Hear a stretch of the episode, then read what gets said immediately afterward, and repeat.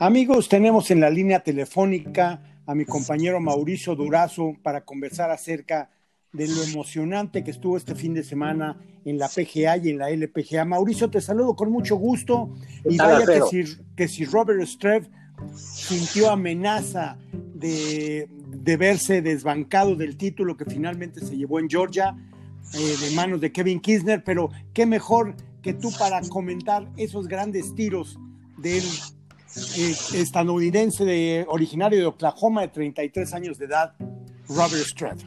Robert Streb, que había ganado su primer título, Alfredo, precisamente en este, en este mismo torneo, pero se llamaba McGladrey Classic, eso fue atrás en el 2014. Y bueno, él tuvo años eh, exitosos, pero luego cayó en un bache Luego aquí lo vemos resurgir, el haber regresado a este lugar eh, de triunfo, bueno, pues fue muy bueno, pues para él. Aprovechó a la perfección la gran ventaja con la que salió el último día, fue jugando un poco con el score y dejó que pues que arremetieran fuertemente los que venían atrás, como Cameron Tringale, como eh, Kevin, Kevin Kisner, que hizo una arremetida feroz. E inclusive llegó a remontar el score y Robert Streb, que finalizaba en el último grupo, ya viéndose en desventaja, Alfredo, como ya lo mencionabas, en boca un pot extraordinario para Verdi en el hoyo 17, empata y se van a una muerte súbita realmente muy emotiva, que se decidió finalmente con un tirazo de Robert Streb, un segundo tiro verdaderamente de película, de antología, al green del hoyo 18 para finalmente despachar la muerte súbita con un Verdi increíble eh, que finalmente pudo batir a Kevin Kisner, un jugador que terminó los últimos 44 años sin haber sufrido un solo bogey. Así que fue muy emotivo este final, Alfredo. Segunda victoria para Robert Streff y en un torneo donde hubo mucha emoción porque los latinos estaban eh, al tope de la clasificación, en el caso de Camilo Villegas, sin embargo no fue así, culminó en la sexta posición pese a un gran esfuerzo, pero también hubo otros latinos que estuvieron ahí muy protagonistas. ¿Qué te parece esto?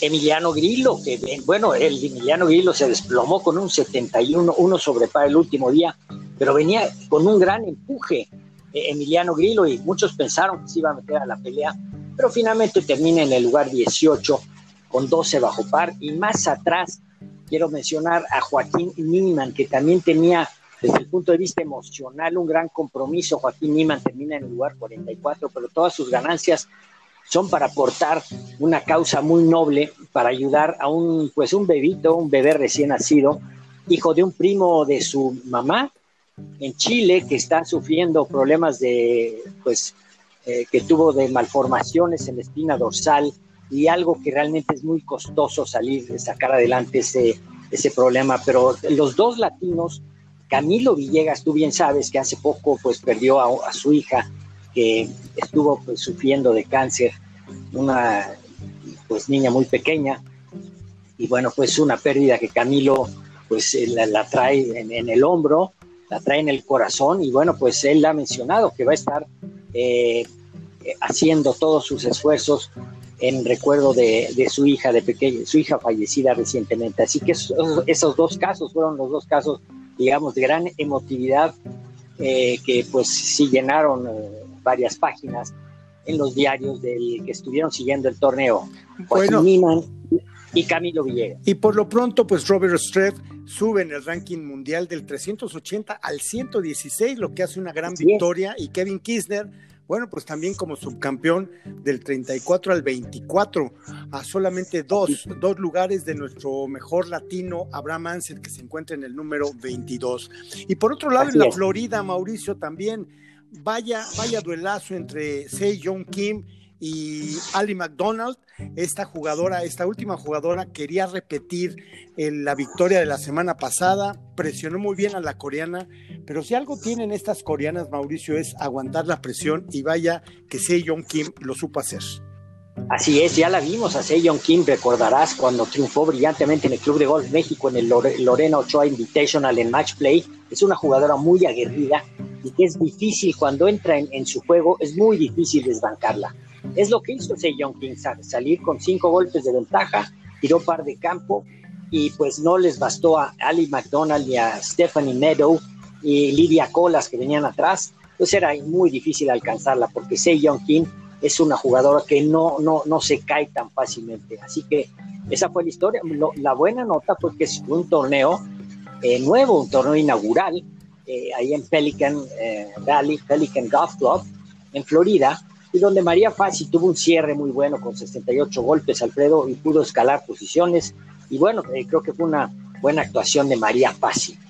Claro, y tuvieron buena actuación, estuvieron por debajo de los 70 y bueno, eh, ahí con esto María Fassi pues sigue en condiciones de hacer un buen papel protagónico en la LPGA. Finalmente, Mauricio, algo interesante, First Team México, Las Maravillas, cumplió tres años desde aquel 20 de noviembre de 2017, el programa de Pilares y Valores de Vida a través del golf. ¿Y quién lo hubiera dicho? Ya tres años de que el WGC México Championship se ha llevado a cabo en la capital de la República. Ahora no hay noticias claras ni concretas todavía de lo que vaya a suceder, pero por un lado, pues First Team México cumple su tercer aniversario y seguramente tendrás algún comentario de lo que puede suceder con la pandemia para el próximo 2021 con la celebración o no del WGC en México. Así es, bueno, exactamente, creo que había algunas señales eh, o algunos comentarios. Tú bien sabes que Johnny Sutcliffe es un es socio del Club de Golf Chapultepec entonces creo que él eh, había lanzado algún mensaje de que, eh, si bien la gente piensa que automáticamente se va a celebrar el torneo, creo que él, había también mandado señales de que había incertidumbre en este momento, Alfredo.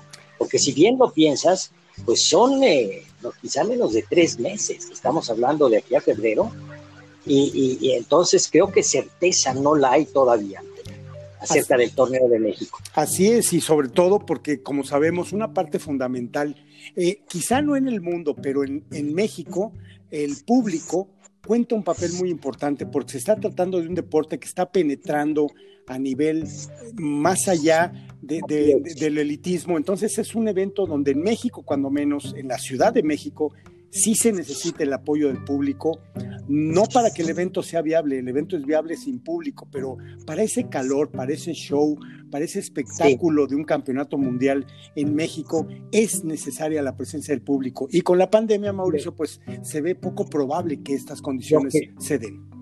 Sin duda, yo creo que no van a ser condiciones normales. Es muy pronto para hablar de aquí a febrero Así, así que bueno, pues estaremos muy pendientes. Enhorabuena por el tercer aniversario, realmente increíble que haya pasado ya tres años desde aquel sueño que nació eh, allá pues en, tus, eh, tus, territorios, Alfredo, como uno de las eh, pues semilleros que en el futuro probablemente pues todo el mundo va a recordar aquella fecha de 2017 cuando nace pues este sueño para muchos pequeños eh, que entran en contacto por primera vez con el golf. Así que enhorabuena en esta semana tan importante que es la Semana de Acción de Gracias.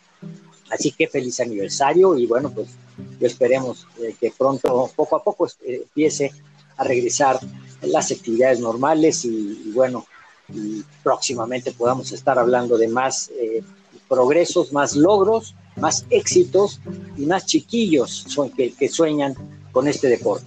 Mauricio Durazo, muchísimas gracias y vamos a continuar con más información en nuestro programa, precisamente lo que sucedió allá en el campo Escuela de Golf Las Maravillas con el tercer aniversario de First Team México. Muchas gracias, Mauricio. Hasta pronto. Hasta pronto. Enhorabuena.